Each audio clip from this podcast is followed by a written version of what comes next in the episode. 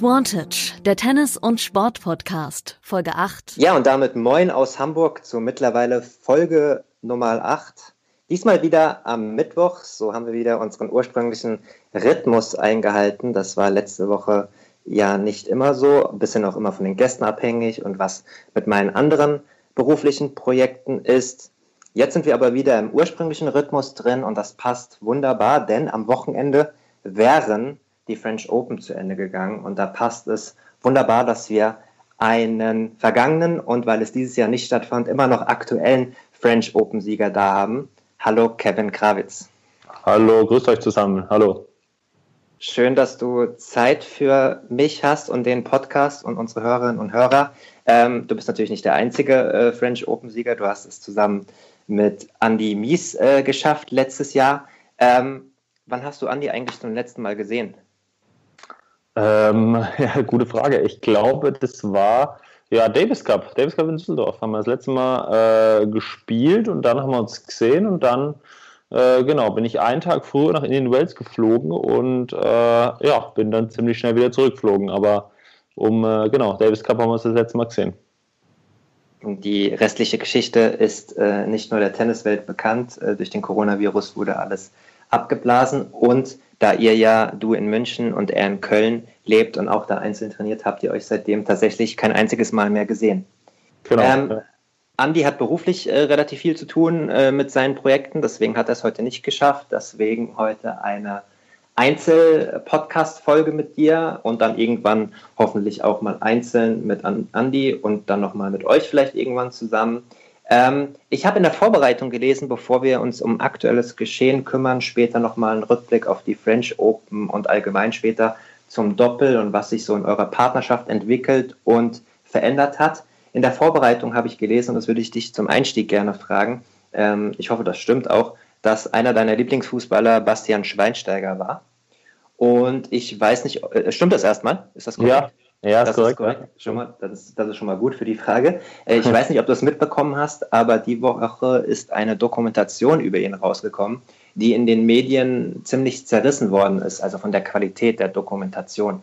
Ähm, ich wollte fragen, ob du als Fan die Doku schon gesehen hast oder generell schon irgendwas darüber gehört hast. Ich habe die Doku äh, sogar schon zweimal gesehen.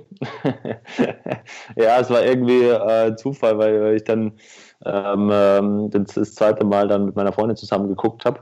Ähm, ich fand so unglaublich die Doku. Also ich fand, äh, ich könnte sie auch ein drittes Mal nochmal schauen, aber ich fand es sehr, sehr, äh, sehr emotional an manchen Stellen und die ganze Laufbahn von ihm und wie er als Typ ist, finde ich, äh, ja, hat er mit Till Schweiger, er hat, glaube ich, den Film gemacht, ja, unglaubliche Doku gemacht. Also ich fand, äh, ich war sehr, sehr positiv äh, nicht überrascht, aber ähm, äh, genau, sehr, sehr positiv gestimmt auf, auf, die, auf die Doku, weil ich ihn als Typen auch sehr, sehr äh, gern habe spielen sehen und weil es einfach ein Fighter war und so natürlich und immer super rübergekommen in dem Interview.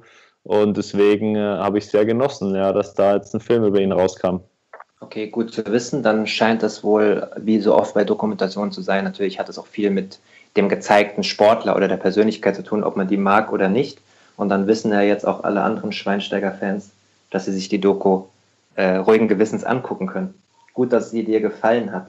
Ähm, äh, ich mache kurz noch Werbung für unsere sozialen Kanäle auf Instagram unter advantage-podcast, auf Twitter advantagepod und auf Facebook Advantage Podcast in einem Wort und auch unsere Gäste bekommen die Werbung gratis. Äh, Kevin Grabitz in einem Wort auf Instagram und auch auf Twitter erreichbar, wobei ich gesehen habe, dass du auf Twitter ab und zu mal was teilst, aber da auch gar nicht so aktiv bist. Aber da kann man Kevin auch finden.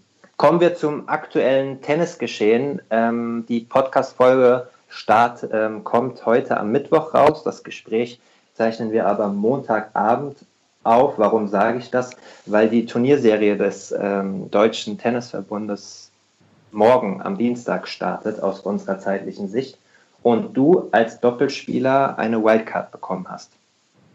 Kannst du kurz mal erklären, wie der Prozess war, dass du mitmachen konntest, obwohl du nicht offiziell als Einzelspieler giltst?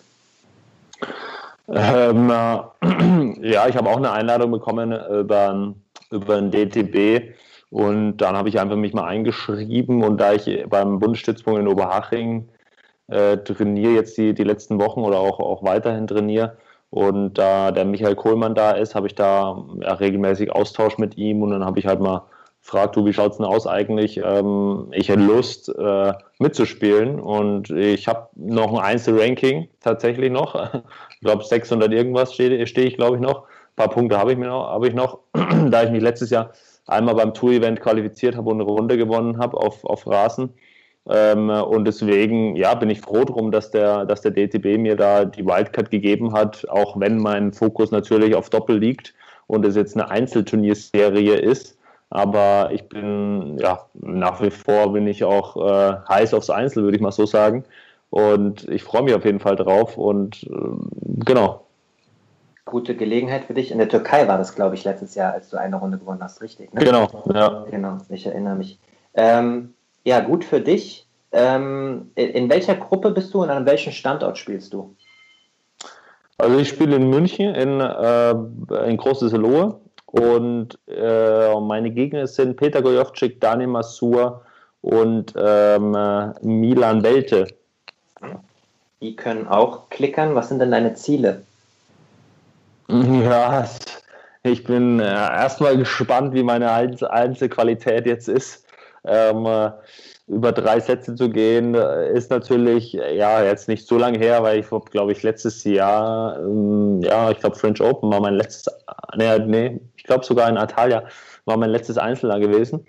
Ähm, deswegen, ja, ich bin mal gespannt, wie meine Einzelqualität so ist, aber das Ziel ist natürlich, äh, da die ersten zwei weiterkommen und in den ersten zwei zu kommen. Äh, klar, das irgendwie für, zu versuchen. Ich weiß, dass ich auch äh, gut spielen muss und äh, konstant spielen muss, das weiß ich. Gott sei Dank habe ich äh, ein bisschen Erfahrung schon auf der Tour. Und aber ja, mal schauen, was rauskommt. Mhm. Wahrscheinlich das Entscheidende, obwohl das weiß man ja nie in so einem krummen System, aber wahrscheinlich gegen äh, Daniel Masur dann das entscheidende Spiel. Wir sind auf jeden Fall gespannt äh, allgemein von der Turnierserie. Interesse halber, ähm, hat Andi auch versucht, äh, eine, eine, Einladung zu bekommen oder sich unter die ersten 32 zu rutschen? Weißt du das, ob er sich auch beworben hat oder hat er von vornherein gesagt, nee, das ist nichts für mich? Äh, ich habe kurz mit ihm gesprochen, ob er mitspielt und er hat gesagt, äh, von vornherein, nee, dass er, äh, dass er das jetzt nicht äh, ja, mitspielen möchte, weil er ja, äh, bezüglich Einzel, glaube ich, auch und hat noch ein paar andere Sachen so zu tun und so. Und deswegen ähm, hat er sich da entschieden, jetzt nicht dabei zu sein. Okay. Ähm, die Verantwortlichen ähm, haben diese Turnierserie ja ins Leben gerufen, primär aus zwei Gründen. Einmal, um euch Spielern eine regelmäßige und langfristige Matchpraxis wieder zu ähm, verschaffen, für den Fall der Fälle, dass es irgendwann weitergeht, dass ihr da gut auf einem Stand seid und zum anderen vor allem auch den Spielern aus der zweiten Reihe ein paar finanzielle Ressourcen wiederzugeben. Äh, je nachdem, wie weit man da kommt, äh, von den Runden geht es ja um 1000 bis 4000 Euro Preisgeld, was in der obersten Profi-Ebene ja im Tennis gar nicht mal so viel ist, aber gerade für die Spieler aus der zweiten Reihe was ausmacht. Jetzt hattest du ja mit deinem Partner zusammen letztes Jahr das erste auch finanziell richtig lukrative Jahr. Ähm, ohne zu sehr ins Detail zu gehen, ähm, durch diese Corona-Pause jetzt, wie sehr nagt das auch an deinen Reserven und so weiter? Ist das auch für dich gut, ähm, da jetzt eine kleine Einnahme zu haben oder machst du das primär nur wegen der Matchpraxis? Ja, grundsätzlich ist immer gut, wenn man eine Einnahme hat. Also ähm, klar dürfen wir uns jetzt auf keinen Fall beschweren nach dem nach dem Jahr 2019 und ja, da sind Reserven vorhanden. Also da sind äh, manche andere Spieler, glaube ich, ähm, ja jetzt nicht so gut dran, äh, einfach weil es einfach auf den auf, auf den auf dem Challenger jetzt einfach weniger Preisgeld gibt wie auf den auf den großen. Also ganz klar. Ähm, aber klar, ich habe natürlich auch weiterhin Ausgaben und zahle äh, zahlen Coach und so weiter. Also von dem her, ja klar, schadet es jetzt nie, dass mal ein bisschen was wieder reinkommt. Äh, aber grundsätzlich freue ich mich auf jeden Fall auf die Matches und ein bisschen Wettkampf und so. Also ähm, bin auch ein Turnierspieler. Ich habe immer viele Turniere gespielt und habe es geliebt, äh, ja, Matches zu spielen und weniger zu äh, oder nicht so lange Trainingsphasen zu haben quasi. Deswegen äh, freue ich mich einfach, äh, auch speziell ist im Einzel, wie, wie mein Niveau ist, bin ich gespannt, freue mich drauf.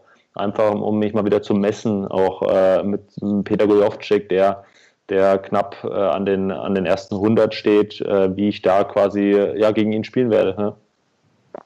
Mhm. Ähm, generell hört man ja ähm, sehr viele Informationen, teilweise vage, über die Zukunft von ATP und WTA-Tennis, ob dieses Jahr noch was stattfindet. Ähm, viele Einzelspieler sagen mir, vor allem männliche Einzelspieler, momentan, ähm, dass von der ATP kaum Informationen rausgegeben werden an die Spieler, bei der WTA doch schon ein paar mehr. Ähm, und mich würde mal interessieren, äh, wie das bei Doppelspielern aussieht. Also wir reden ja momentan davon, kann überhaupt wieder Profitennis stattfinden. Äh, dann aufgrund der Abstandsregeln wahrscheinlich nur Einzel. Ähm, habt ihr Informationen bekommen als Doppelspieler speziell oder nur die Informationen oder gar keine Informationen, die auch Einzelspieler bekommen haben? Also da gibt es keinen Unterschied bis jetzt äh, zwischen Doppelspielern und Einzelspielern. Wir haben ein paar Informationen bekommen, dass, dass die ATP äh, quasi, wenn es wieder losgeht, einen Turnierkalender für jeden Monat quasi in der Schublade hat, den sie dann auspacken kann, wenn es wieder losgeht. Äh, die sind, äh, was ich noch mitbekommen habe, sind sie ähm, äh, in, in vielen Gesprächen mit der, mit der USTA, also mit dem, äh, mit dem Verband in der USA, äh, zwecks, zwecks den US Open, dass die ja irgendwie versuchen, das Turnier zu spielen aber nähere Informationen äh, oder die ins Detail gehen, habe ich jetzt auch nicht. Aber was ich nur mitbekommen habe, die, äh, die näheren Informationen, die kommen im Verlaufe der Woche, äh, spätestens nächsten Montag sollen äh, konkrete Informationen kommen, wie es denn weitergeht. Okay, gut zu wissen.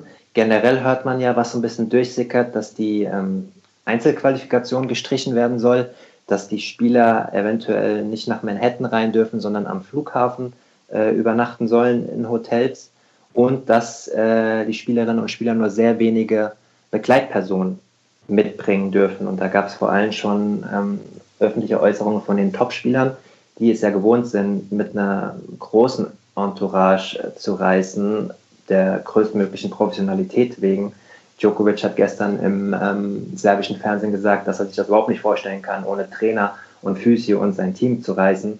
Nadal hat gesagt, ohne Zuschauer kann ich mir auch nicht vorstellen, die US Open zu spielen. Ähm, kannst du dir vorstellen, einen Grand Slam ohne Zuschauer zu spielen und unter diesen möglichen Restriktionen?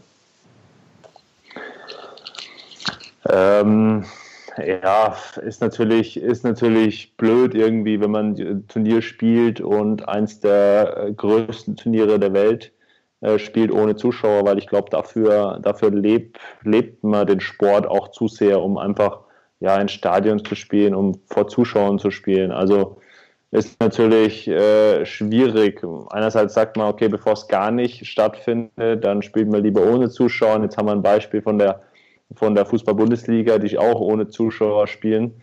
Und ja, ich bin da ein bisschen zwiegespalten. Klar, natürlich äh, würde ich lieber gern mit Zuschauer spielen. Aber wenn man die Wahl hat, dann ähm, ist es natürlich trotzdem irgendwie schön, ein Turnier zu spielen auf internationaler Ebene. Und wenn es auch, wenn es nicht dasselbe ist. Und ja, mit, mit der Begleitperson ändert sich jetzt für uns jetzt nicht allzu viel, weil wir, weil wir nicht äh, fünf Leute um uns, da, um uns drum haben. Aber deswegen äh, kann ich mir schon vorstellen, dass, äh, dass die, dass die Top-Spieler da ja, was anderes gewohnt sind einfach und äh, weil die alle ja alles mit dabei haben, Physio, äh, Coach, wen auch immer. Also die haben ein paar mehr Leute in ihrem Team wahrscheinlich wie wir jetzt, aber äh, ja, würde ja vielleicht, ja vielleicht fair aufgeteilt an, wenn einer nur, wenn, wenn jeder Spieler nur eine Begleitperson mitnehmen darf, äh, ist natürlich dann äh, von der Nummer 1 der Weltrangliste bis zur Nummer 100 ist natürlich dann fair aufgeteilt. Jeder gleiche Bedingungen. Das stimmt. Thema Chancengleichheit wäre dann auf dem Niveau gegeben. Ähm, Kevin, hast du ein bisschen Angst, dass die Tour nur im Einzel weitergehen könnte und die Doppelspieler in die Röhre gucken und ihr gerade eure gute Phase so ein bisschen verliert in dem Alter, in dem ihr seid? Nee, habe ich eigentlich keine Angst. Also auch wenn äh, ich ein Interview gehört habe von, äh, von einer ehemaligen Spielerin, die jetzt nicht so positiv über Doppel äh, geredet hat, aber ich bin äh, mir sicher, dass wenn äh, es wieder losgeht, dass die äh, dass die auch Doppel spielen werden, glaube ich, weil in den bei, bei den US Open äh, die ja auch wenn auch es ohne Zuschauer ist, ich glaube trotzdem, dass dass viele ähm, auch das Doppel attraktiv finden. Ähm, und das kann ich mir jetzt nicht vorstellen, dass äh, das Doppelkonkurrenz jetzt gestrichen wär, wird. Auch, auch nicht aus dem Hintergrund der Abstandsregeln, die man im Doppel ja nicht so gut einhalten kann? Nee, äh, glaube ich auch nicht, weil äh, wenn man eine Fußball-Bundesliga sieht äh, und die treten eine Ecke, dann ist, glaube ich, mehr im Strafraum los wie, wie bei uns im Doppel. Verstanden. Also muss das dann auch mit einem vernünftigen Testsystem aufgefangen werden. Ähm, du hast die Spielerin schon angesprochen. Das wäre tatsächlich meine letzte Frage für diesen aktuellen Part gewesen. Marion Bartoli, auf die wolltest du wahrscheinlich hinaus, die sich in einem anderen Zusammenhang als Corona, ähm, ja, das kann man durchaus schon so sagen, abfällig über das Doppelspiel im Profitennis geäußert hat. Und zwar hat sie, das habe ich in der letzten ähm, Folge schon angesprochen, hat sie einen Vorschlag gemacht, damit Spieler im Einzel aus der zweiten Reihe vernünftigeres Preisgeld kassieren könnten, ähm, doch einfach die Doppelwettbewerbe außerhalb der Grand Slams abzuschaffen. Ähm, dazu hat sie natürlich auch relativ viel negatives Feedback äh, bekommen und ich möchte dich einfach mal davon fragen, da, dazu fragen, ähm, wie du die auf, äh, Aussagen aufgenommen hast. Ja, ich glaube, er hatte zu Recht negatives Feedback bekommen. Äh, meiner Meinung nach, weil, ja, warum sollte man äh, die Doppelkonkurrenz auslassen? Also, das sage ich jetzt nicht nur, weil ich Doppelspieler bin, aber ich finde, ähm, dass es einfach irgendwo, irgendwo dazugehört. Also, ich glaube, wenn man, ja, vielleicht sind die Einschaltquoten oder die Übertragungen ähm, natürlich deutlich höher im Einzel, keine Frage. Aber ich glaube, ähm, ja, so, sowas wie die Bryans oder so oder viele andere Paarungen, schaut sich der eine oder andere auch gerne an. Von dem her, ähm, ja, kann ich die Aussage jetzt nicht so ganz verstehen. Vor allem, was äh, viele ja auch nicht wissen, die euch erst auf dem Schirm haben, seit ihr letztes Jahr richtig durchgestartet habt. Ihr habt ja auch eine Ochsentour hinter euch auf äh, Challenger und Future Turnieren doppelt gespielt, wo das Preisgeld noch mal weniger ist. Hast du irgendeine Lösung für dieses Problem? Eins, zwei Ideen, wie man generell den Spielern, egal ob Einzel oder Doppel, die sich nach oben arbeiten, fairere Preisgelder gewährleisten könnte? Naja, bin ich zu wenig drin, auch also wie viel da möglich, möglich ist. Ich glaube, die, die ATP mit der ATP-Tour, die, die ist schon da in der richtigen Richtung, was ich äh, da laut Statistik immer, immer oder was wir mitbekommen, dass die Richtung 20, 30 Prozent äh, an die Spieler geht. Ähm, wobei die Grand Slams, äh, wenn die 7 Prozent an die Spieler ausschütten, ähm, ja, ist immer noch sehr, sehr viel Preisgeld, keine Frage. Aber ich glaube, da geht auf jeden Fall noch mehr. Also wenn man es an, vergleicht mit anderen Sportarten ähm, und, und jetzt nicht Mannschaftssportarten, zum Beispiel auch, auch mit Golf und so kann man es ja auch ganz gut vergleichen, glaube ich, dass da einfach, ähm, glaube ich, auf jeden Fall mehr möglich ist. Und äh, ja, ich meine, die letzten Jahre geht es in die richtige Richtung, aber da ist noch äh, äh, sehr viel sehr viel machbar, glaube ich. Also dass es da ähm, ja, dass die Preisgeldverteilung dann äh, besser, deutlich besser werden kann. Ja. Das werden wir beobachten und wir gehen mal zu einem nächsten Punkt. Ähm, Kevin, wer dich kennt oder ein bisschen beobachtet, weiß, dass du gar nicht mal so ein Lautsprecher bist und nicht so gerne im Mittelpunkt stehst. Das hat sich durch eine gute Aktion von dir ja äh, ähm, schlagartig geändert so gut wie jeder hat über dich berichtet, als du jetzt während der Corona-Zeit in äh, Brunnenthal äh, bei München in einem Supermarkt ähm, gearbeitet hast. Ähm, und darüber ist jetzt auch schon sehr viel berichtet worden, deswegen werden wir jetzt auch nicht nochmal alles ähm, auffühlen. Die, die äh, Tennis-Fans, die hier zuhören, die wissen das wahrscheinlich auch. Ähm, was mich aber mal interessieren würde, ich habe gelesen in einem der zahlreichen Artikel, dass du das da auch während der Arbeit gar nicht so an die große Glocke äh, gehangen hast, dass du ein Tennisspieler bist, beziehungsweise wie gut du bist, ähm, bedeutet das, dass deine Kollegen, die dort gearbeitet haben, auch gar nicht wussten, wer du bist? Ja, das war auch gar nicht die Absicht. Also, dass es dann so, ähm, so publik wird, war, war überhaupt nicht der Hintergedanke dabei. Und das, ja, habe ich jetzt auch überhaupt keinen Grund gesehen, da jetzt irgendwie zu erzählen, dass ich jetzt äh, ja, Tennisspieler bin und äh, ja, das vielleicht ganz gut mache. ähm, ja, und die Kollegen, die wussten das tatsächlich nicht. Der Filialleiter wusste, dass ich Tennis spiele.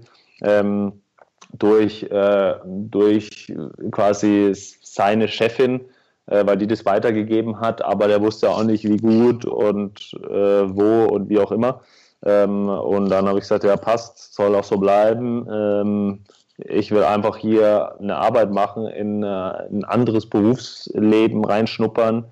Ähm, das war, es war nur ein Monat, aber war, war auf jeden Fall eine, eine gute Erfahrung, die ich gemacht habe oder die wir gemacht haben. Ich habe mit einem Kollegen, mit dem Hannes Wagner, der, der früher auch Tennis, äh, Tennis gespielt hat, das gemacht. Und äh, ja, dann, äh, ja, dann hatte ich ein Interview und, und erwähnte es am, im Nebensatz. Und es war, glaube ich, dann, ich habe Anfang April haben wir angefangen ähm, in, in, in einem Supermarkt und, und dann, ich glaube, die, die vorletzte Schicht oder so bei uns kam dann, äh, kam dann so eine sehr, sehr große Welle, was mich auch überrascht hat.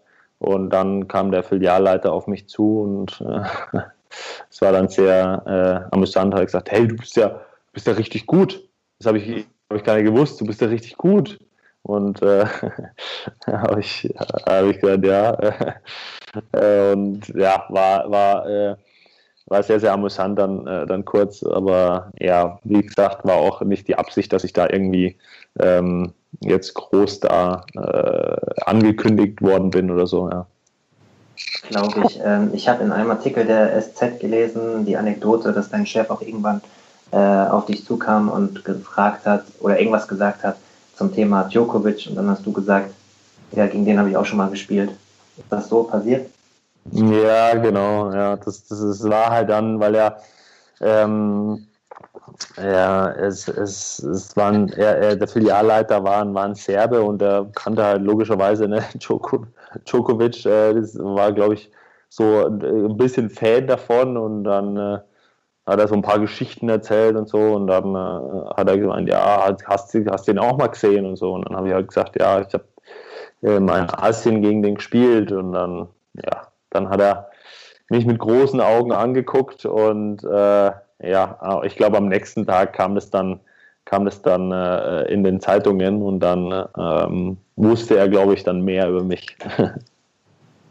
ähm, du hast es einen Monat gemacht, äh, in so einen normalen Job reingeschnuppert, äh, wahrscheinlich auch viel Respekt und viel, viel darüber gelernt. Hast du privat ähm, jetzt in dieser längeren Tennispause irgendwas für dich verändert? Ähm, neuen neue Hobbys, eine neue Gangart in den Tag, irgendwas, was du verändert hast? Vielleicht auch da ja. durch die Arbeit. Ja, natürlich nimmt man was mit, auf jeden Fall von der Arbeit. Also, ähm, ja, was sehr lustig, weil man den ganzen Tag Regale einräumt und dann komme komm ich nach Hause und dann habe ich mich mal selbst erwischt dabei, wo ich dann in den Kühlschrank geguckt habe und habe mir gedacht, ja, das könnte auch besser sein, der Kühlschrank eingeräumt, so und musste leicht schmunzeln. Und äh, ja, ansonsten, äh, ich habe versucht, da immer mal wieder ein Buch in die Hand zu nehmen, was ich immer noch zu wenig mache und so.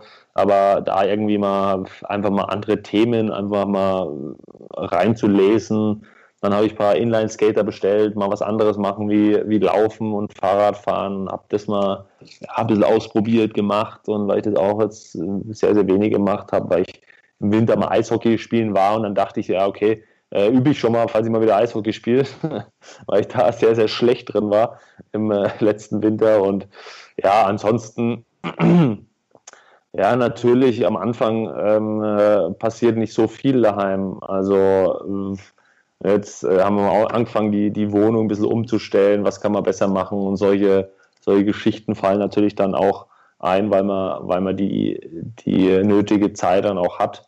Und ich finde es ich find's cool einerseits, weil man, man kennt auch so die Nachbarn, lernt man dann auch irgendwie auf einmal kennen, so weil man sich öfter begegnet oder draußen auf dem Balkon mal sieht und dann miteinander quatscht und äh, die einfach die Umgebung, wo man eigentlich wohnt. Also ich hatte es ja nie, ich war 35 Wochen im Jahr seit zehn Jahren unterwegs und, und immer so flüchtig und da lernt man halt nie so richtig auch die Nachbarschaft kennen oder was, was drumherum ist. Klar geht man mal da essen oder da einen Kaffee trinken, aber ähm, ja, jetzt ist halt intensiver geworden. Das fand ich eigentlich auch ähm, ja, sehr, sehr schön eigentlich. Also, weil wenn ich dann runtergehe und mir einen Kaffee hole und der, äh, der kennt mich dann schon, also dass ich dann zum zehnten Mal da mir einen Kaffee hole, das ist halt einfach angenehm. Ne? Also das äh, hat man, hat man jetzt, habe ich jetzt auch nicht so gehabt, die letzten Jahre.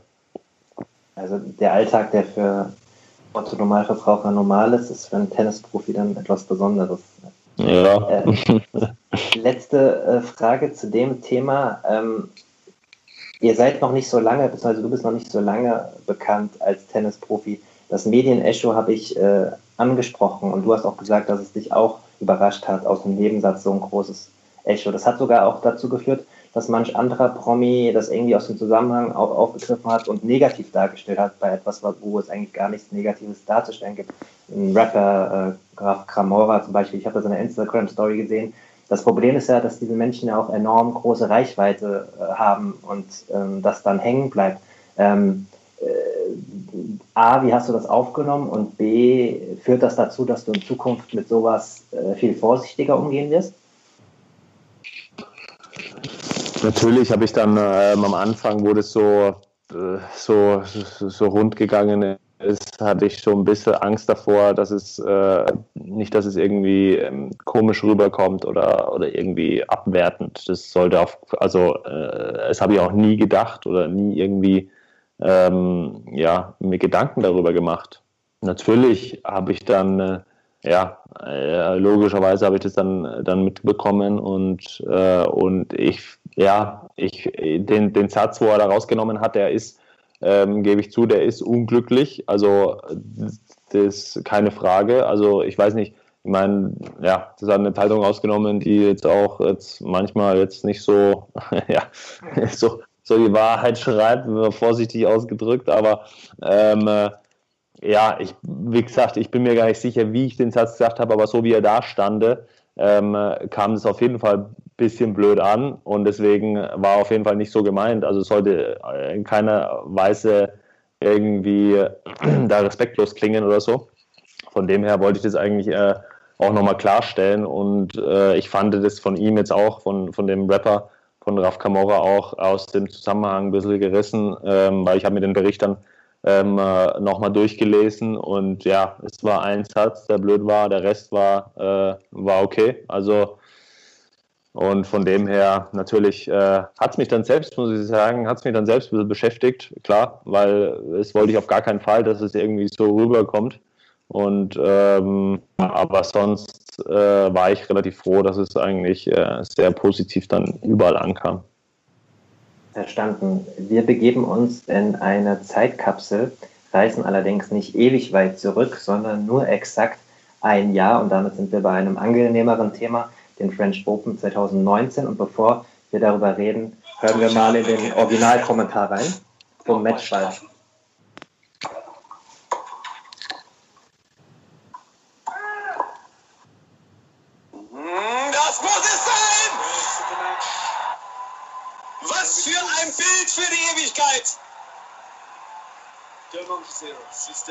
Der erste Schwächeanfall von Andy Wies und Kevin Gravitz kommt nach dem Matchball. Das ist der erste Sieger des deutschen Doppels bei den French Open in der sogenannten Open Era. Der erste seit 1937 und sie haben ihn total verdient. Total. Das war der Originalkommentar von Eurosport letztes Jahr. Kannst du den eigentlich schon auswendig? Ihr habt euch das ja bestimmt ein paar Mal im Nachhinein noch angeschaut. ja, natürlich. Äh, speziell jetzt auch äh, zum, zum Jahrestag ähm, hat man den dann immer wieder, immer wieder bekommen oder, oder sich auch noch, auch noch mal selbst angeschaut. Äh, aber ja, unglaublich. Also ich habe zum, äh, zum Herrn Teil auch, auch gemeint, unglaublich kommentiert, kriege ich immer wieder Gänsehaut, äh, immer das zu hören. Auch der auch Halbfinale hat er auch unglaublich kommentiert, fand ich. Also klar, ich, ich finde, das macht es dann aus. Also so ein Match, ich habe das Match auch danach, nach Paris, habe ich das auch ohne Kommentar irgendwie noch auf dem Euroshort-Player gefunden. Dann habe ich gesagt, es kann nicht sein, nur ohne Kommentar, ich brauche den Kommentar. Und es macht, und macht so viel aus. Und da, ja, da kriegt man richtig, äh, richtig Gänsehaut, wenn, ja, wenn äh, so, ein, äh, so ein Kommentator das so, so hoch pusht und äh, ja, sehr, sehr emotional gewesen. Und klar, kann ich mich natürlich an jede einzelne Einzelheit äh, daran erinnern, wie man, wie man sich da gefühlt hat und äh, was, da, was da eigentlich passiert ist. Ja. An dieser Stelle ein Gruß an äh, den Kollegen Markus Teil, super Kommentator, äh, Instagram erreichbar unter Euroteil mit TH. Ähm, ja, das ist ja damals äh, nicht geplant gewesen, beziehungsweise ein Konsens, die kann man schlecht planen, aber ähm, ihr wart Außenseiter damals. Ähm, und ich möchte nicht durch alle Matches gehen, aber ich möchte ein bisschen Revue passieren lassen, was in diesen zwei Wochen passiert ist. Und bevor wir auf die Ergebnisse eingehen, äh, möchte ich dich fragen, wie habt ihr eigentlich gewohnt? Äh, das ist ja auch immer eine Frage in so einer großen Metropole wie Paris. Und wie lange habt ihr geplant? Ähm, äh, also wir waren aufgeteilt. Ich war am Anfang, ähm, hatte ich eine eher kleinere Gruppe dabei. Ich muss mal überlegen, wen hatte ich da dabei? Ich glaube, mein, mein Vater am Anfang, der ist, der ist mitgereist. Dann äh, kam meine Mutter irgendwann dazu. Und wir waren in so einem, ja, wie soll man es nennen, Art, es war, es war schon ein Hotel, aber es war eher so ein Apartment, wo so zwei bis drei Zimmer waren das, also so ein, ja, wie, wie so eine Wohnung hatten wir da. Und dann, äh, genau, dann kam, äh, dann kam nach und nach, oder was heißt nach und nach, war lustig eigentlich, weil ähm, meine, meine Freundin, Verlobte, muss ich ja sagen, meine Verlobte, die hat dann vor dem Turnier gemeint, ähm, ist so eher so, weil ich gesagt habe, ja, äh, kommst, äh, kommst du oder geht es von der Arbeit her irgendwie, weil sie, sie ist ja auch arbeitstechnisch, ähm, kannst du irgendwie versuchen zu kommen? Und dann hat sie gesagt, ja, zum Halbfinale komme ich. Und dann habe ich gesagt, ja, okay, alles klar. habe ich dann gemeint, okay. Äh, weil es ging irgendwie nicht anders äh, in der Phase. Und dann ähm, haben wir dann immer ständig Kontakt gehabt und so. Und aber es, es war wirklich schwierig. Und dann, ja, nach dem Viertelfinale habe ich dann halt gesagt, ja gut, jetzt musste kommen halt. Ne? Und dann, klar, kam sie dann natürlich. Und dann hat man da, ja genau, wie gesagt, so ein Apartment. Der Andi hat, glaube ich, ein Airbnb gehabt. Dann auch erstmal mit einer kleineren Gruppe und äh, genau, wir haben erstmal erste Woche gebucht, also so wie wir es immer machen eigentlich. Also eine Woche gebucht und dann und dann geguckt, äh, wie es weitergeht. Mhm. Erstmal Glückwunsch zur Verlobung, habe ich zumindest rausgehört. Äh, ja, alles, alles Gute. Ähm, wenn man sich die Gegner in diesen zwei Wochen anschaut, dann waren das ja nicht irgendwelche Spieler, sondern teilweise richtig gute Doppelspieler oder generell gute Spieler, wenn ich nur an die Runde der letzten 32 denke, Nicolas Mahü und Jürgen Melzer, äh, können Sieger im Doppel 6-4, 6-4. Was ist von dieser Partie noch präsent? Ich würde sagen, das war die beste Partie in dem Turnier, spielerisch. Also die, die Partie haben wir, weil wir wussten, beide haben beide Grand Slam-Titel erreicht, beide unglaubliche Einzelspieler gewesen. Nein, der, der Jürgen, der stand, weiß nicht, der stand Top 10 auf jeden Fall, 6, 7 stand er im Einzel, im Doppel auch sowas. Ja. Oh, 8 oder 9. Ähm, und der Mahö stand ja auch, weiß ich gar nicht, was der stand, auch erste 30 sogar, erste, erste weiß ich gar nicht, aber auch ziemlich hoch im Einzel. Und äh, ja, aber wir wussten auch, dass die noch nie miteinander gespielt haben und das ist im Doppel auch, finde ich, sehr, sehr entscheidend ist. Dass das muss man sich schon kennen irgendwie oder kennenlernen über so ein paar, paar Wochen zumindest. Also es, es gibt selten, wo, wo es dann von Anfang an in so einem großen Turnier direkt gut läuft halt. Und das haben wir uns immer gesagt, okay, die, die, das ist ihr erstes Turnier, glaube ich, gewesen und, und ja, da, da sehen wir unsere Chance. Und dann haben wir losgelegt wie die Feuerwehr und haben, waren Break vor, haben unglaublich serviert. Also war wirklich von, von Anfang bis Ende ein lupenreines Match, auch ziemlich hohes Niveau gewesen. Zwei Breaks, 6-4, 6-4. Ähm, und ja, eines der besten Matches äh, im, im, Turnierverlauf von, von rein, rein spielerisch. Auch das erste Spiel, was ich äh, von euch gesehen habe äh, vor Ort. Ähm, war beeindruckend.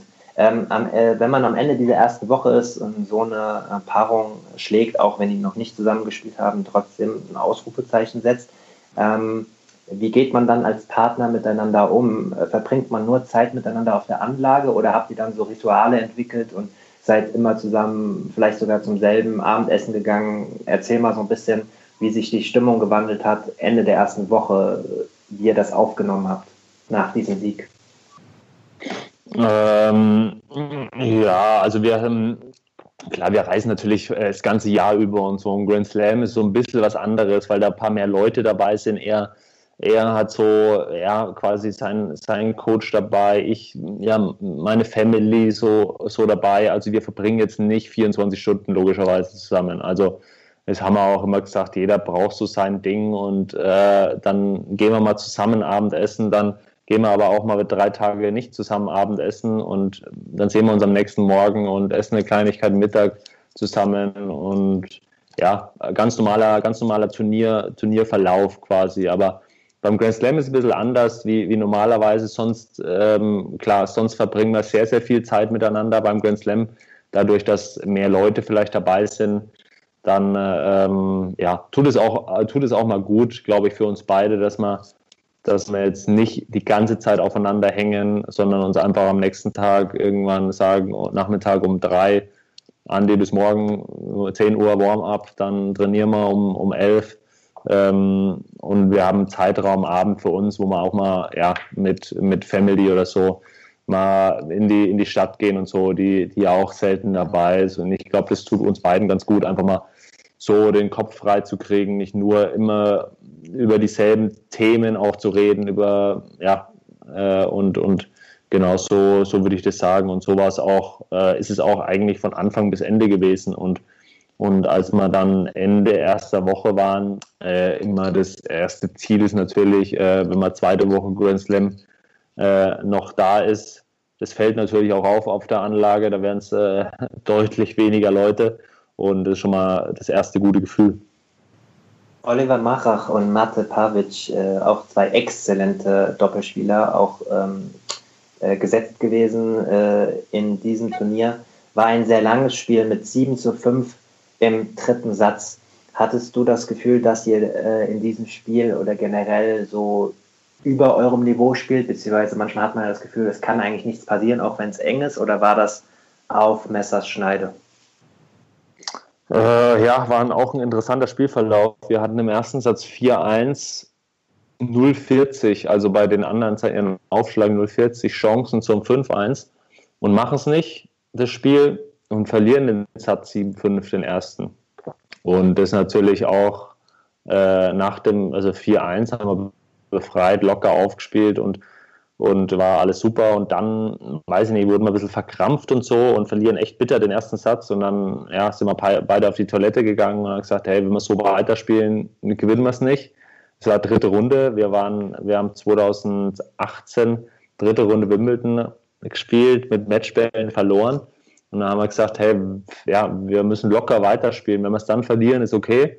Ähm, aber wir dürfen uns nie den Vorwurf machen, dass wir irgendwie nervös geworden sind oder verkrampft geworden sind oder so. Und dann, äh, ja, war, war, ein, war ein guter zweiter Satz dann gewesen und, und hinten raus haben wir gut gespielt, war ein gutes Niveau. Dann hat man, ja, hat man dann, glaube ich, zum Schluss ein bisschen Glück, dass, äh, dass Pavic, glaube ich, dann zwei, zwei wichtige Volleys äh, verlegt und äh, wir dann das Match gewinnen konnten. Aber ja, war ein gutes Match, war, war im Kopf her tough auch gewesen, aber äh, ja, sehr, sehr wichtig für uns.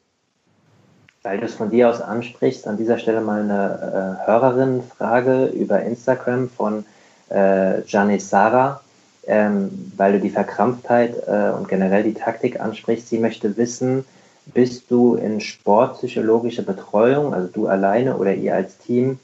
Und wenn ja, was macht ihr da so?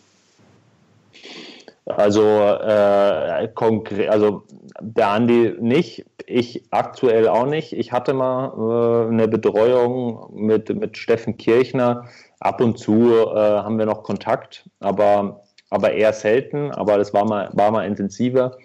Ansonsten äh, haben wir psychologische Betreuung jetzt nicht. Also wir, ich glaube, unsere Stärke ist auch den Partner einfach ähm, gut kennenzulernen einfach und in den brenzlichen Situationen auch, auch wissen, wie der, wie der Partner reagiert, was der braucht. Das, äh, ja, meine ich zu behaupten, das können wir ganz gut, dass ich weiß, okay, ich merke, okay, wenn der Andi ein bisschen nervös wird, okay, was braucht er?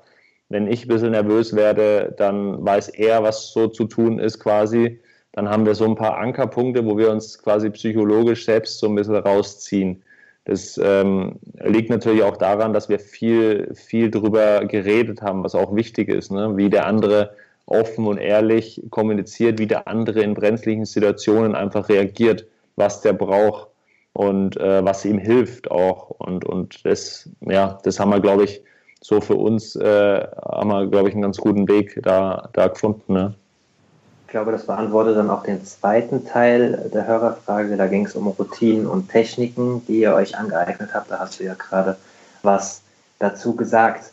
Ähm, Im Viertelfinale und im Halbfinale habt ihr gespielt nicht gegen Doppelspezialisten, sondern gegen eigentlich Einzelspezialisten. Im Viertelfinale gegen Lajovic und Tipsarevic und im Halbfinale gegen die Argentinier Guido Peya und Diego Schwarzmann, hervorragende Einzelspieler.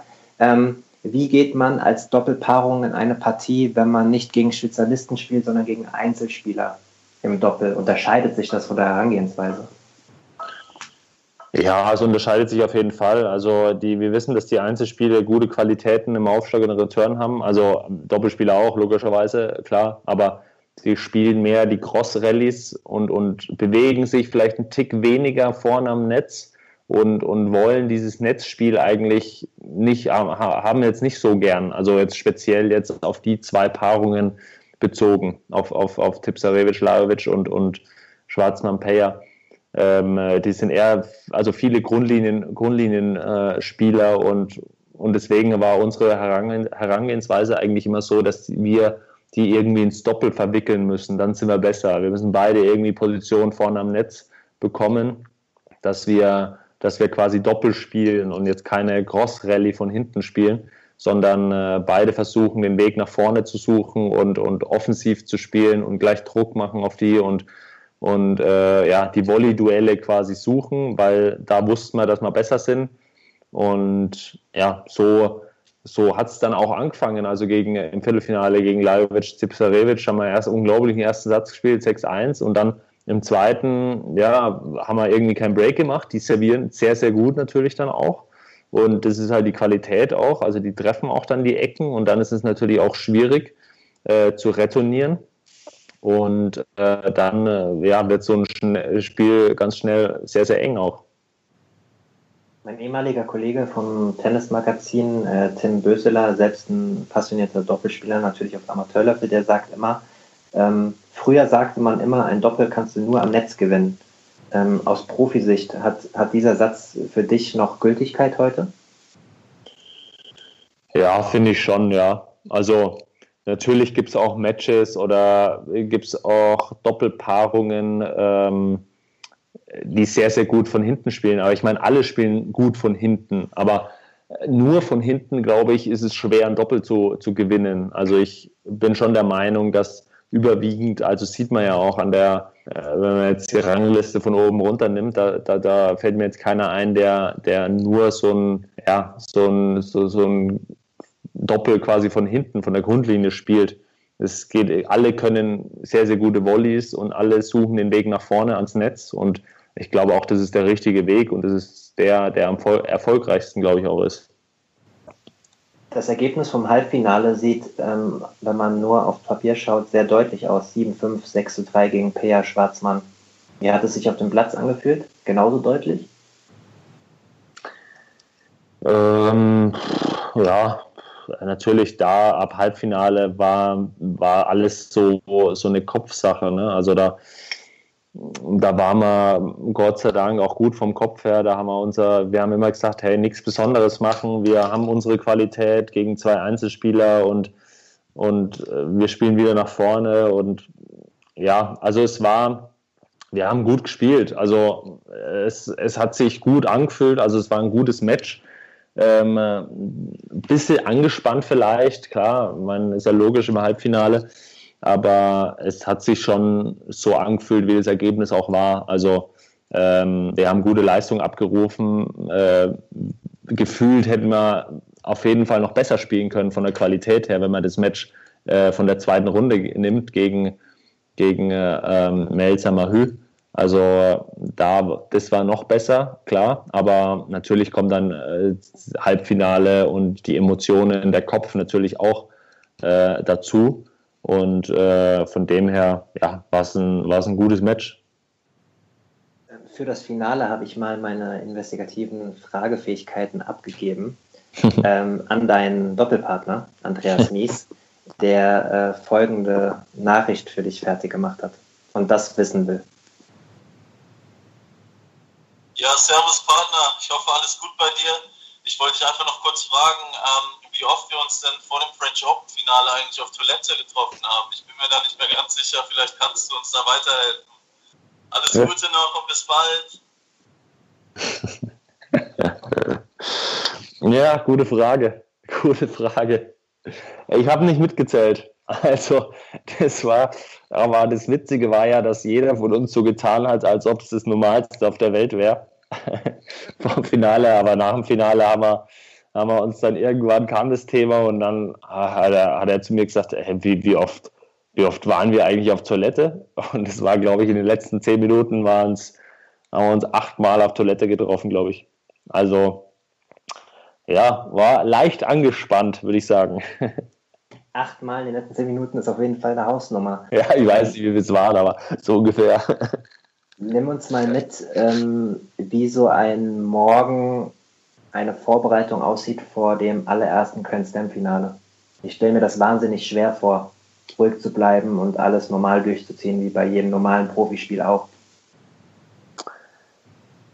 Boah, ja, das ist wirklich schwer. Also, Finale kam dann noch äh, ein sehr, sehr guter Kumpel und dann kam die komplette Familie, Freunde und so. Der eine kam ins Hotel und ich weiß noch, ja, wir sind ja, zusammen frühstücken gegangen mit Family und, und meiner Verlobten und meinem, meinem Kumpel und und ja, ganz, also ganz normales Frühstück, aber klar war es alles ein bisschen mulmig und so und, und ähm, aber alle waren irgendwie super drauf. Also alle waren super happy und gute Gesprächsthemen irgendwie, alles locker gewesen. Und das hat mir, das Umfeld hat mir unglaublich geholfen, dass, dass, dass ich nicht so viel nachdenken konnte eigentlich über, über Finale jetzt eigentlich, weil, weil ich, ich habe das gemocht, so ein bisschen in Gesellschaft zu sein und, und ja, einfach äh, ja, normal weiter zu leben, jetzt äh, übertrieben gesagt, also ähm,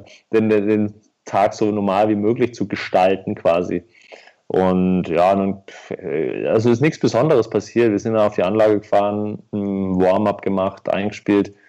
Und äh, natürlich denkst du dir dann im Einspielen, ja, hoffentlich habe ich, hab ich ein gutes Gefühl und so, ja, geht so und äh, der Schlag äh, kann besser sitzen und so, ja, mache ich nochmal den Schlag und dann denkst du schon ein bisschen nach, okay, wie schaut's aus, aber ich, äh, für mich persönlich, ich weiß nicht, wie der, der Andi ist wahrscheinlich ähnlich, aber ich persönlich äh, ja, suche einfach das Gefühl und so. Und ich meine, wir haben so viele Matches jetzt gewonnen, wir haben unglaubliches Selbstvertrauen. Und wir sind im Finale. Und ja, was wir uns dann immer wieder vorgenommen haben, dass wir einfach trotzdem irgendwie versuchen, locker zu bleiben und und das äh, irgendwie zu genießen, klar, das denkt man sich ja natürlich im Einspielen dann auch schon ähm, ohne jetzt äh, groß sich Gedanken drüber zu machen oder hektisch zu werden, ähm, wie man, ja, äh, ob, man, ob das Gefühl jetzt gut ist oder schlecht ist. Natürlich soll es äh, unglaublich gut sein,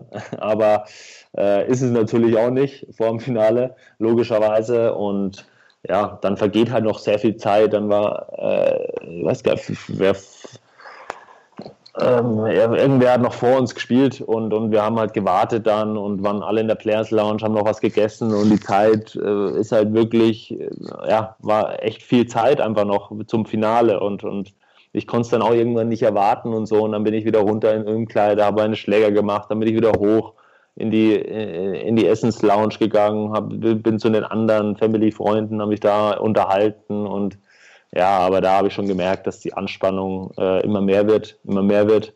Und das hat man, habe ich auch in den Gesichtern von, äh, ja, von meinem Umfeld dann auch irgendwann gesehen. Also, dass dann, dass eine gewisse Anspannung, Aufregung, Vorfreude oder wie man es auch nennen mag, ähm, äh, da ist. Und ja, es ist ein sehr, sehr komisches Gefühl vor dem Finale gewesen. Also, äh, ja, ganz krummeliges Gefühl im Bauch und äh, man kann sich null entspannen eigentlich. Und ja, so war das davor. Interessante Herangehensweise, äh, dass ihr das so gut kanalisieren konntet und dann auch noch Zeit an dem Matchtag mit der Familie und Freunden verbringen konntet, die extra anreisen. Ich vergleiche das mal mit Dirk Nowitzki, der ähm, in dem Jahr 2011, als sie die Finals gewonnen haben, ähm, seine Familie, nachdem die für die letzten beiden Spiele in den Finals angereist ist und Freunde komplett ignoriert hat, weil er ein Negativerlebnis hatte 2006. Da haben die 2-0 geführt gegen die Miami Heat, dann ist die Familie angereist und dann hat er nur noch verloren und dann hat er für sich daraus geschlossen zu sagen, ich bleibe jetzt komplett für mich, ich behalte die komplette Fokussierung und ihr scheint da eher so ein Mittelding gefunden zu haben, so wie sich die Antwort anhörte, dass ihr das auch ein bisschen positiv gebraucht habt. Ist das richtig?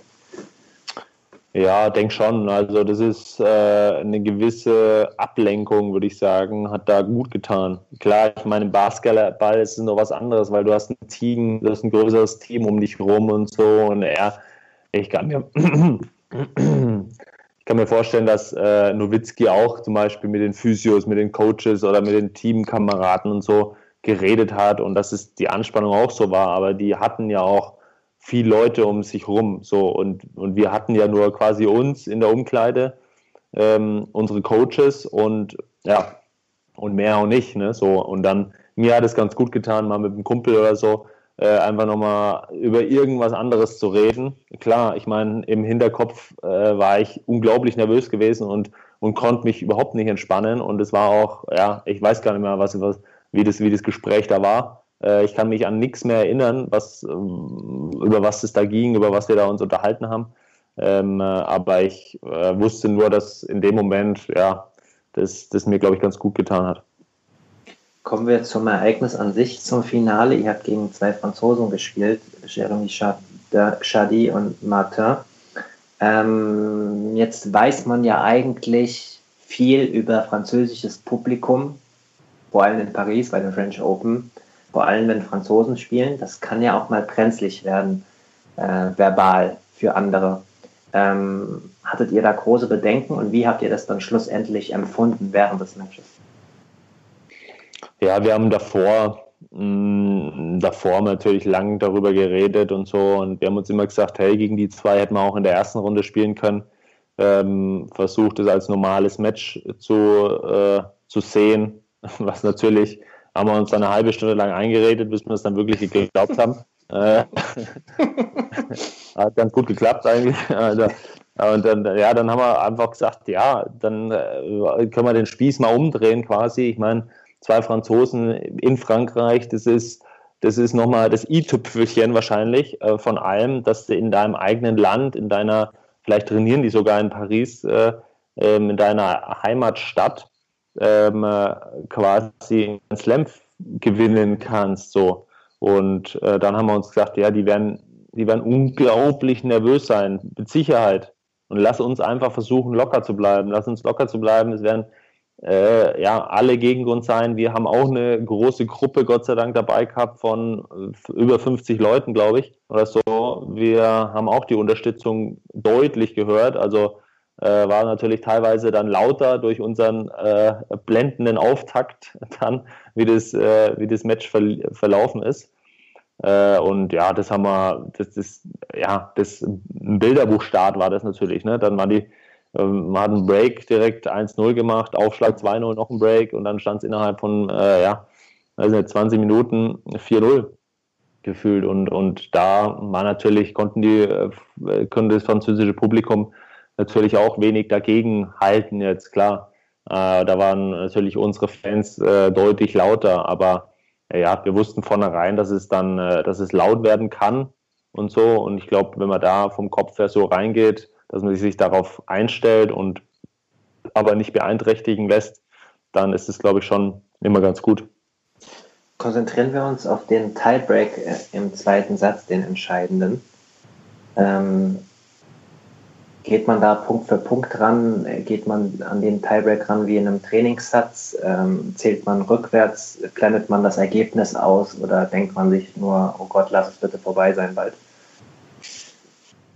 Ja, in dem Moment ist man, ist man glaube ich, so irgendwie im Tunnel. Ich weiß gar nicht, es steht 6-6 und der Tiebreak beginnt quasi, also 0-0 im Tiebreak. Und dann, äh, ja, ich weiß gar nicht, wie der, ich glaube, der Andi sagt dann nur, komm, ähm, holen wir das jetzt. Und ich so, ja, klar, schauen wir halt mal, oder? Ob wir das gewinnen jetzt oder nicht so, so einen kurzen Witz irgendwie noch gemacht, dass wir beide irgendwie noch gelacht haben, glaube ich. Und äh, ja, und dann geht man einfach Punkt für Punkt und man schaut, dass man, dass man nichts Besonderes macht, dass man sein Ding irgendwie weiterspielt, dass man viele Returns reinspielt, äh, gut serviert. Ich meine, ich glaube bei 3-2, nee, was sagen das? 3-2 gegen uns oder so, äh, macht der Andi zwei Asse oder zwei Aufschlagwinner, glaube ich, oder so.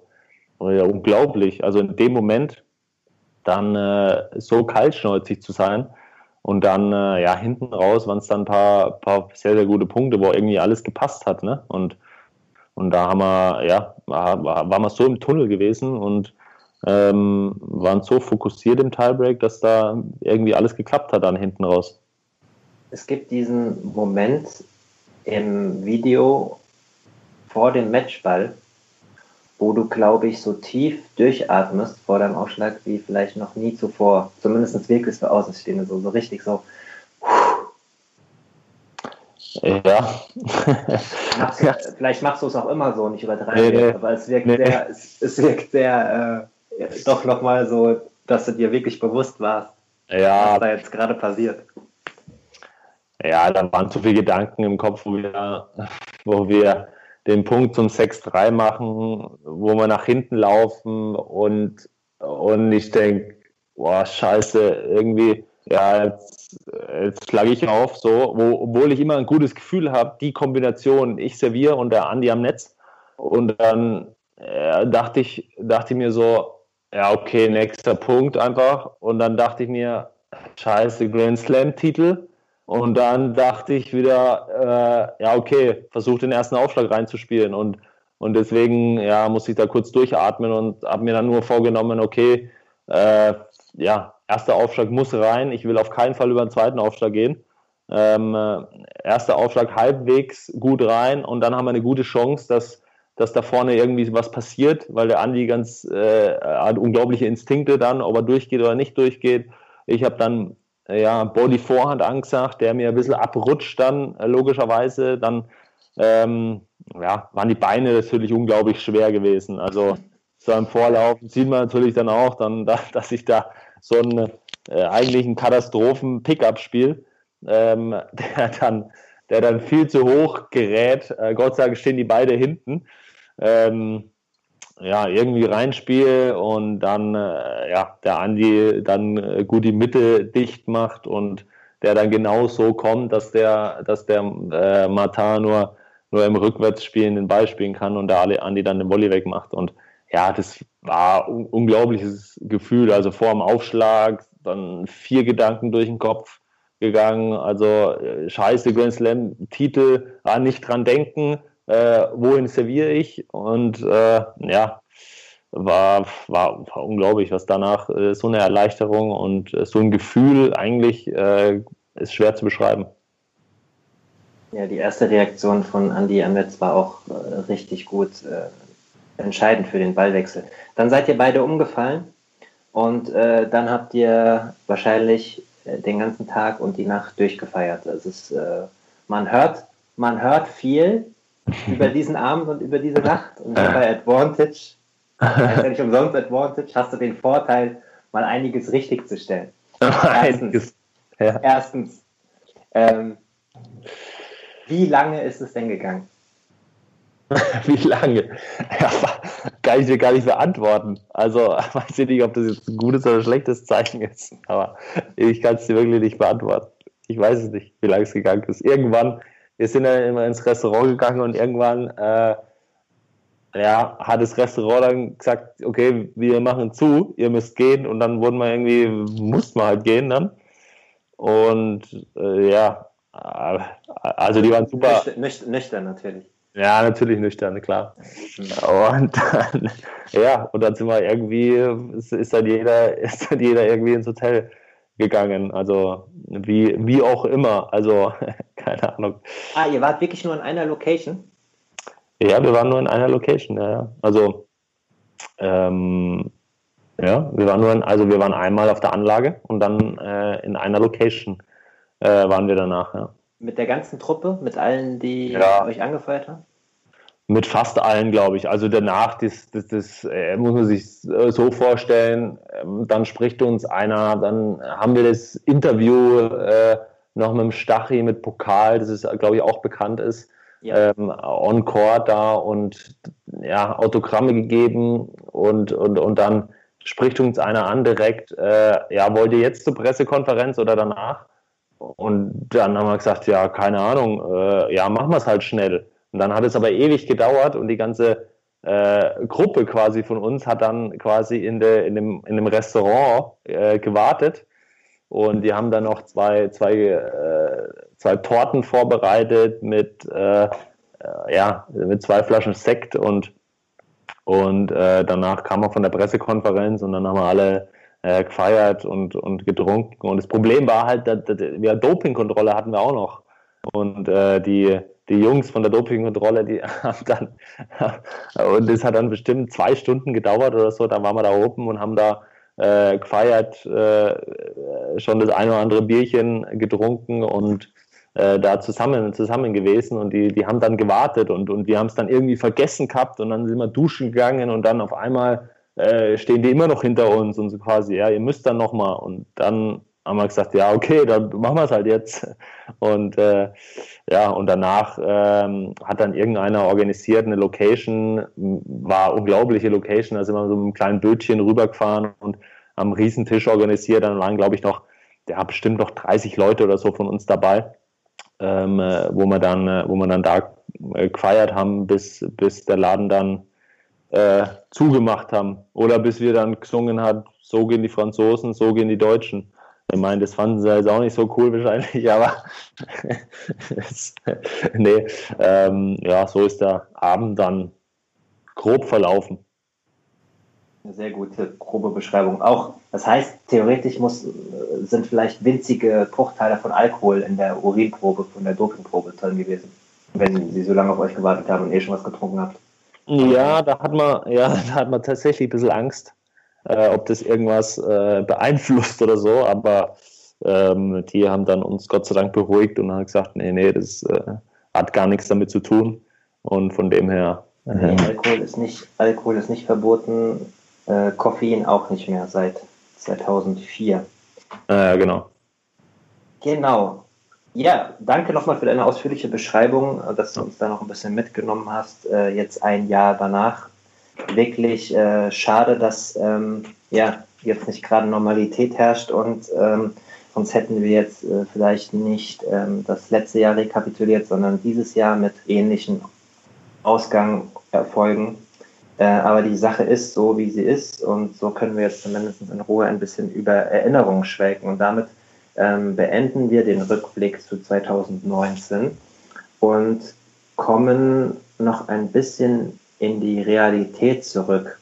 Ähm, ihr habt sehr viel zusammen durchgemacht. Ähm, das werden wir sportlich gesehen natürlich nur. Das werden wir jetzt nicht nochmal alles aufbröseln. Da empfehle ich mal ähm, ganz uneigennützig ein Sportschau-Doppelinterview mit euch beiden. Du wirst dich erinnern, letztes Jahr bei den ATP Finals wo wir 40 Minuten ähm, auf der Themse zu eurem Hotel zurückgefahren sind und ein Doppelinterview aufgenommen haben. Da ging es auch viel um eure Anfangszeit, ähm, um wie ihr euch hochgespielt habt auf der Future Tour und auf der Challenger Tour. Wer das nochmal nachlesen möchte, einfach googeln Sportschau und eure beiden Namen, Kravitz Mies Doppelinterview, dann müsstet ihr eigentlich direkt darauf kommen. Dann können wir nämlich jetzt mal weitermachen und das ein bisschen überspringen. Ich möchte aber eine Sache aus der Vergangenheit auf jeden Fall wissen, weil ich das selbst gar nicht weiß von euch. Wo habt ihr euch eigentlich das erste Mal getroffen? Ähm, das erste Mal getroffen, also wir kannten uns ja schon äh, so länger von der Tour. Ähm, wir sind uns öfter über den Weg gelaufen, ne? also auch bei deutschen Meisterschaften und so. Und äh, das erste Turnier war dann 2017 in Meerbusch, ein Challenger, wo wir dann uns äh, quasi verabredet ha hatten. Ähm, genau, da war so der nähere Kontakt. Und danach äh, hatte der Andi eine, eine Knie, Knieverletzung, die sie ein bisschen hingezogen hat. Und dann April 2018 haben wir dann, haben wir dann angefangen wieder. Mhm. An dieser Stelle passt noch eine weitere Hörerfrage, Hörerin-Frage, entschuldigt bitte auch. Ähm, es sind einige reingekommen, dass ich nur stellvertretend zwei, drei stellen kann von Anna-Lürges. Ähm, die möchte wissen, was war dein oder euer schlimmstes Erlebnis auf der Profitour? Oh, schlimmstes Erlebnis. Ähm, puh, schlimmstes Erlebnis, äh, muss ich kurz nachdenken. Gerne. Äh, schl also schlimmste Niederlage äh, war, also in dem Moment war 2018, als wir Brian Sock im fünften, als wir Matchbälle hatten und das äh, zwei Matchbälle und das dann noch verloren haben, was in dem Moment, glaube ich, eine sehr, sehr bittere Niederlage war. Aber andererseits, eine Woche später, wussten wir auch, ähm, dass wir oben mithalten können. Also das war ja in dem Moment, was ich jetzt so äh, auf Anhieb äh, rauspicken würde, war ja war sehr sehr äh, fühlt man sich sehr sehr schlecht danach, weil man so nah dran war, so einen so einen großen Namen, so zwei große Namen zu schlagen und äh, ja, und da haben wir uns gedacht, okay, wann wird die Chance wieder kommen? Und es war ja jetzt auf Anhieb so mal eine bittere, bittere Erfahrung, ja. Vor allem, weil du ja auch schon gute Erfahrungen in Wimbledon gemacht hast. Ähm, äh, die die, die Hardcore-Fans werden es wissen. 2009, glaube ich, als Junior mit Pierre Hugo, Hugo, Hugo Herbert, mein Gott, mein Französisch war noch nie so gut, ähm, die Juniorenkonkurrenz gewonnen hast im Doppel. Ja, genau. Und äh, da gibt es, glaube ich, auch eine Geschichte, dass du da Roger Federer vor, äh, wie viele Jahre sind es? Zwölf, elf Jahren da kennengelernt hast, auf dem Champions Dinner, glaube ich. Ja, genau. Also kennenlernen ist zu übertrieben, aber da hatte man den ersten Kontakt und, und äh, weiß ich noch, äh, weiß ich noch genau, da hat, glaube ich, äh, Federer gegen Andy Roddick gespielt ich glaube, es müsste gleichzeitig gewesen sein mit unserem Finale. Und ich, und ich kann mich erinnern, dass ich da hochgeschaut habe, manchmal auf die Leinwand. Und es war ja dieses 16-14, wo Federer dann gewonnen hat. Ja. Und ähm, ja, und das war natürlich ein absolutes Highlight für, für uns Youngsters quasi. Da sind wir dann in den Raum gebeten worden und durften uns dann einen Anzug aussuchen mit, mit äh, Fliege und alles, was dazugehört. Und genau, da wir ein Dinner und dann durften wir ein Foto machen und ja, er hat halt gesagt, äh, gratuliere. Haben wir gesagt, gratuliere dir auch. und, und das war es eigentlich dann auch. Ähm, wie ist eigentlich dein Verhältnis zu äh, ähm, Hugo Herbert? Ähm, wenn man sowas zusammen äh, erreicht hat, ähm, seid ihr Freunde, seid ihr nur Kollegen, habt ihr gar keinen Kontakt? Wie sieht das aus? Ja, doch. Also wir sind, äh, wir haben äh, auch Liga in, in Frankreich, in Straßburg, wo, wo der Pierre Hugues aufgewachsen ist. Haben wir auch Liga zusammengespielt und, und die Verbindung ist immer gut. Also er war ja viel früher dann äh, auf, dem, auf dem hohen Niveau, wie, wie ich es jetzt bin. Und ähm, ja, und nach dem French Open-Titel haben die Eltern von ihm mir auch sogar geschrieben oder beziehungsweise die habe ich dann in Halle getroffen und der Papa, super nett, ähm, kam dann zu mir her und hat gemeint, hey, was für eine Geschichte damals 2009 und es fügt sich alles wieder zusammen. Und jetzt seid ihr hier und habt beide äh, Grand Slam Titel, Titel gewonnen. Und es war, ja, fand ich so sehr, sehr, sehr, sehr nett von ihm. Und, und ja, das Verhältnis ist immer noch gut. Wir haben in London dann, haben wir dann auch ein Bild gepostet mit mit der Trophäe von 2009 in Wimbledon und dann, äh, dass wir beide in London bei den ATP Finals sind. Also das ist schon sehr, sehr äh, schöne Geschichte auch mit ihm und äh, ja, super lustiger Typ, äh, witziger Kerl, kann fließend Deutsch. äh, ist, glaube ich, auch dann auf eine deutsche Schule gegangen und ja, Verhältnis äh, ist super. Klar, jetzt nicht mehr allzu großen Kontakt, aber hier und da bei einem guten Turnier habe ich ihm immer geschrieben, äh, wo er einen Titel gewonnen hat und, und er mir dann auch geschrieben und äh, ja, auf der Tour isst man mal Mittagessen zusammen oder so. Das, äh, das macht man schon, weil man einfach so eine schöne Geschichte zusammen hat. Definitiv. Kommen äh, zum Ende äh, dieses letzten Parts mit noch zwei, drei Fragen. Ähm, jetzt hat sich seit dem French Open Sieg für euch viel verändert. Es waren immer so Phasen, wo ihr danach mal ein bisschen schlechter gespielt habt, dann wieder lockerer wart und besser gespielt habt. Ähm, jetzt ist gerade Pause. Man hat als Außenstehender so ein bisschen den Eindruck, ähm, dass Andy ein bisschen mehr in der Öffentlichkeit steht, beziehungsweise mehr macht und du etwas weniger. Ähm, trügt der Eindruck oder stimmt das und passt das ein bisschen mehr so zu euren Charakteren auch? Äh, ja, darüber habe ich mir jetzt noch keine Gedanken weiter gemacht. Äh, äh, ja, vielleicht, also kann, äh, kann sein, dass er auf jeden Fall derjenige ist, der ein bisschen mehr, äh, wenn man jetzt auf Social Media das beziehen will, da mehr auf jeden Fall äh, oder aktiver ist. ich habe dann mal Phasen, wo ich aktiver bin, mal weniger aktiv, weil mir es jetzt ja eigentlich jetzt nicht so wichtig ist äh, da jetzt ständig was zu posten oder so. Aber äh, natürlich äh, mache ich das auch gern, weil schönes Feedback bekomme oder so, auch von, von, äh, von den Fans natürlich. Und ähm, äh, ja, also kommen wir beide, glaube ich, mit ganz gut klar. Also ich bin jetzt nicht der, ich muss jetzt nicht so in der Öffentlichkeit stehen und er jetzt auch nicht. Also, aber, aber er macht natürlich, äh, macht natürlich auch mehr, glaube ich, äh, was, was solche Sachen an, anbelangt oder so. Aber es ist ja völlig okay, glaube ich. Ähm, Andi hat jetzt in einem aktuellen Interview auf tennismagazin.de geschrieben, ähm, in so einer Doppelpaarung ist es ein bisschen auch wie in einer Beziehung.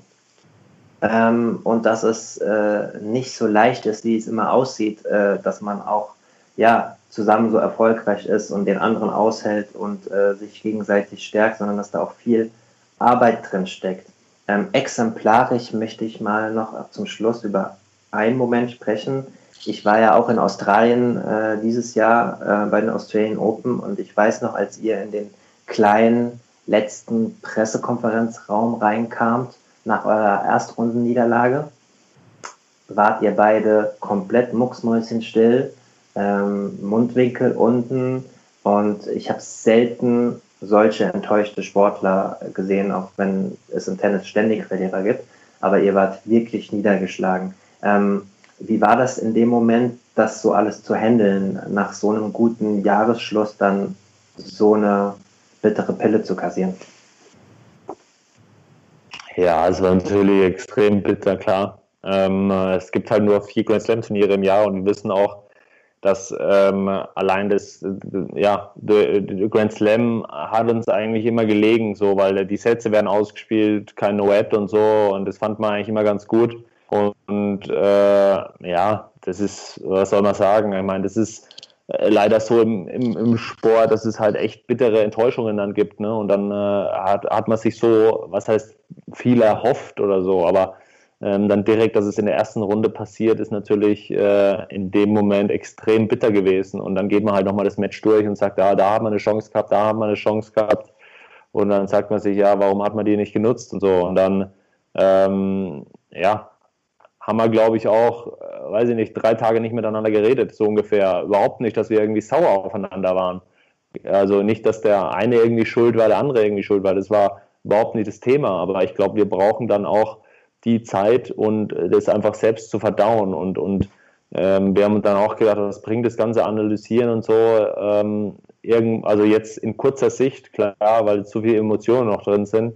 Irgendwann haben wir uns schon zusammengesetzt und gesagt, du, daran hat es vielleicht gelegen und so, daran hat es gelegen und haben ähm, hoffentlich dann auch äh, was gelernt. Aber ja, ähm, äh, klar hat man natürlich dann auch, äh, ich meine, wir haben jetzt in unserem Leben dann äh, ja, nach, nach äh, Paris dann die eine oder andere Pressekonferenz gegeben und die war natürlich äh, ja, extrem bitter und und ich hoffe, es kam nicht allzu, allzu komisch rüber oder allzu unfreundlich.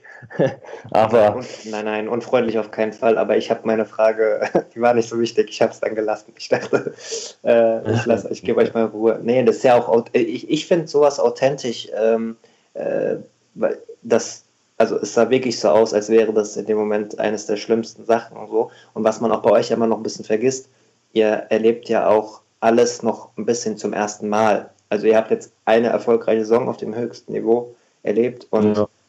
so, was mich noch zum Schluss interessieren würde, wie geht ihr mit den Erfahrungswerten um? Also sowohl mit den positiven als auch mit den negativen, weil es wirkt immer so ein bisschen, als würdet ihr in so äh, Wellen schwimmen. Also zum Beispiel nach dem French Open, wie ich erwähnt habe, dann ein kleines Loch, dann mhm. bearbeitet ihr das und dann sind wieder gute Ergebnisse. Und jetzt war wieder ein schlechtes Ergebnis bei den French Open. Jetzt wissen wir nicht, ob ihr euch wieder sofort da rausgezogen hättet, weil die Tour brach liegt. Aber ein bisschen wirkt es so, als bräuchtet ihr so zwei, drei Negativerlebnisse, um dann wieder die Lockerheit zu gewinnen.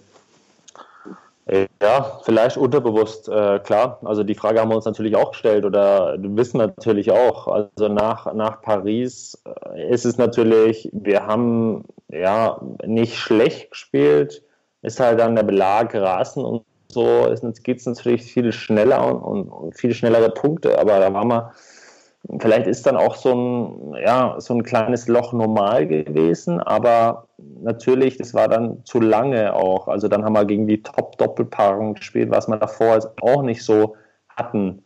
Und dann haben wir uns ganz gut wieder US Open, haben uns ganz äh, ja, positiv wieder, äh, ja, wie soll ich sagen, entwickelt.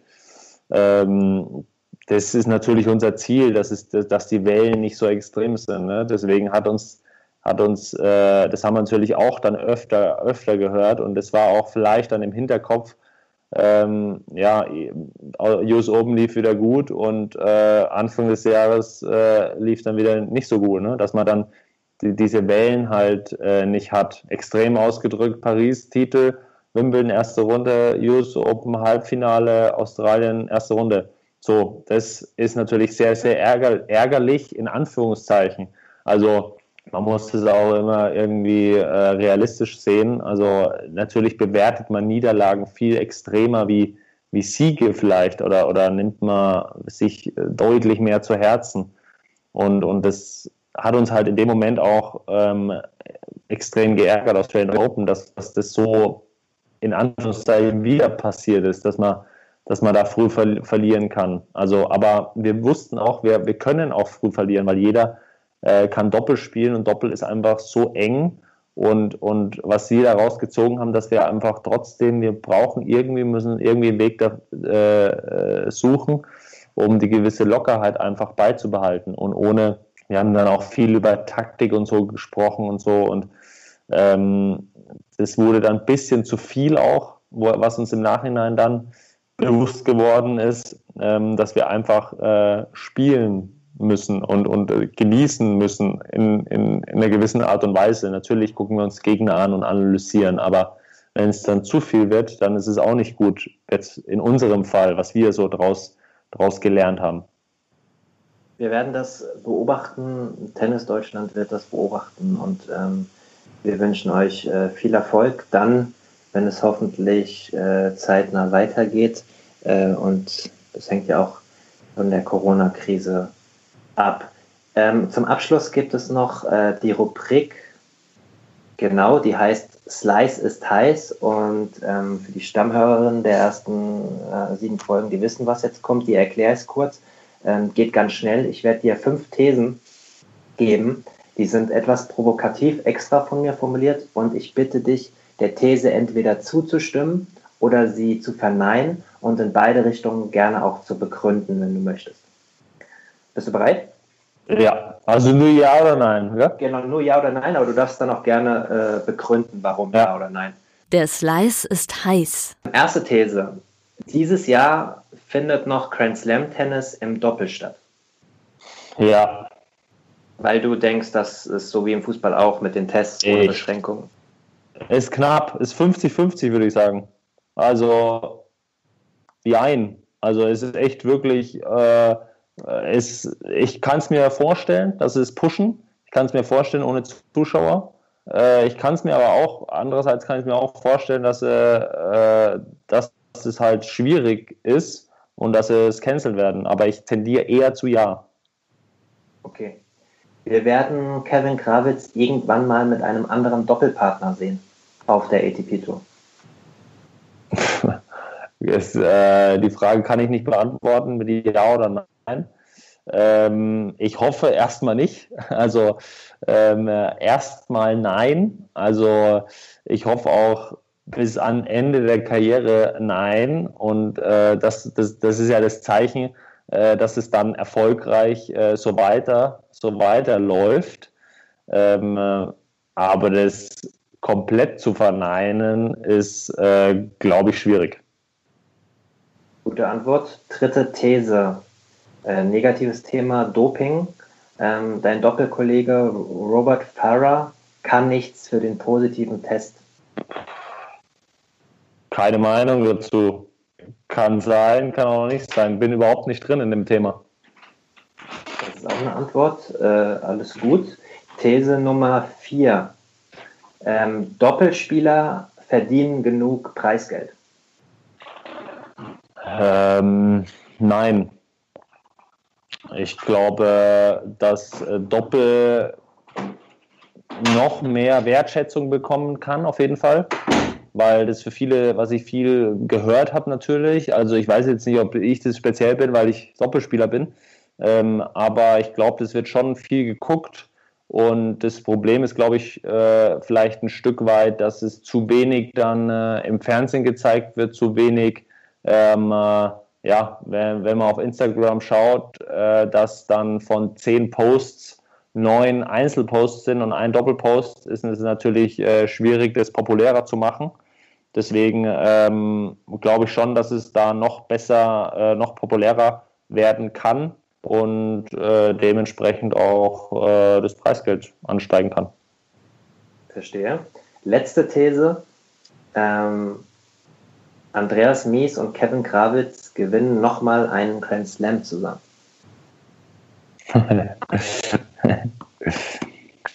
ja, ich äh, wäre blöd, wenn ich Nein sagen würde. Ne? Also erstmal das, das würde ich ja niemals sagen. Aber ja, sage ich äh, tatsächlich ähm, 100, also 100 Prozent logischerweise kann man es ja nicht sagen im, im äh, Vorrein, aber ähm, wir haben tatsächlich vorgestern geschrieben und äh, weil das auch der, der quasi der Tag war, der, der Samstag, ähm, äh, wo wir dann gesagt haben, okay, krass, das ist schon ein Jahr her ist und dann haben wir auch hin und her geschrieben und dann habe ich gesagt, ey, ich glaube an uns, wir können das nochmal packen.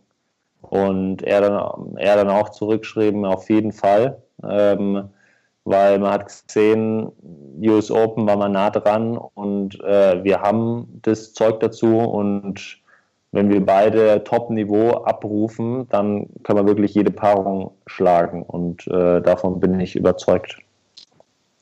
Schönes Schlusswort von dir, Kevin. Vielen Dank, dass du dir Zeit genommen hast äh, für diesen Podcast. Ähm, dir persönlich ähm, äh, und sportlich alles Gute und dann hoffentlich bald wieder Normalität auch im Profitennis. Danke, dass du dir Zeit genommen hast. Super, danke, hat mich gefreut. Und euch, äh, liebe Hörerinnen und Hörer, auch alles Gute, bleibt gesund, passt auf euch auf äh, die nächste Zeit noch und wir hören uns dann ganz bald wieder hier bei Advantage, der Tennis- und Sportpodcast.